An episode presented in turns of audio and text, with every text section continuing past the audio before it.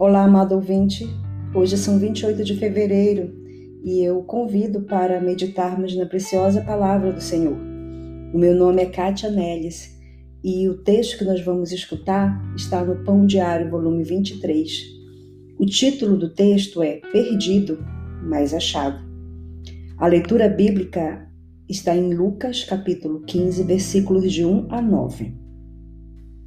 Ao sabermos que minha sogra sumira enquanto fazia compras com um familiar, minha esposa e eu ficamos inquietos. Ela sofre de perda de memória e confusão, e não há como dizer que ela poderia, que ela poderia fazer. Vagara pela área ou teria entrado em algum ônibus achando que iria para casa? As piores situações pipocavam em nossa mente quando começamos a procurá-la clamando a Deus, por favor, Senhor, encontre-a. Horas mais tarde, minha sogra foi avistada numa estrada a quilômetros de distância. Como Deus nos abençoou em poder achá-la. Meses depois, ele a abençoou. Aos 80 anos, minha sogra aceitou a Cristo como Salvador.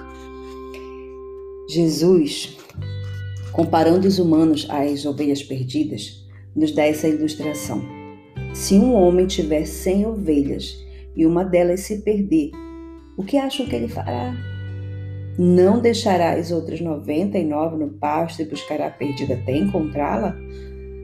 Quando chegar, reunirá os amigos e vizinhos e dirá: Alegrem-se comigo, pois encontrei minha ovelha perdida.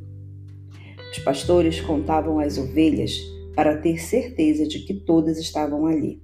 Da mesma forma, Jesus, que se comparou àquele pastor, valoriza cada um de nós, jovens e idosos, quando estamos vagando pela vida, buscando, questionando nosso próprio propósito.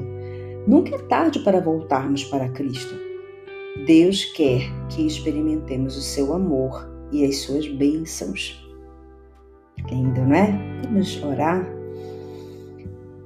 Ó oh, Senhor, tu nos buscas e nos encontras.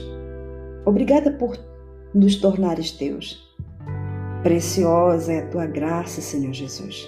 Perdido eu andei sem ver a luz, mas o Senhor Jesus Cristo me encontrou. Amém.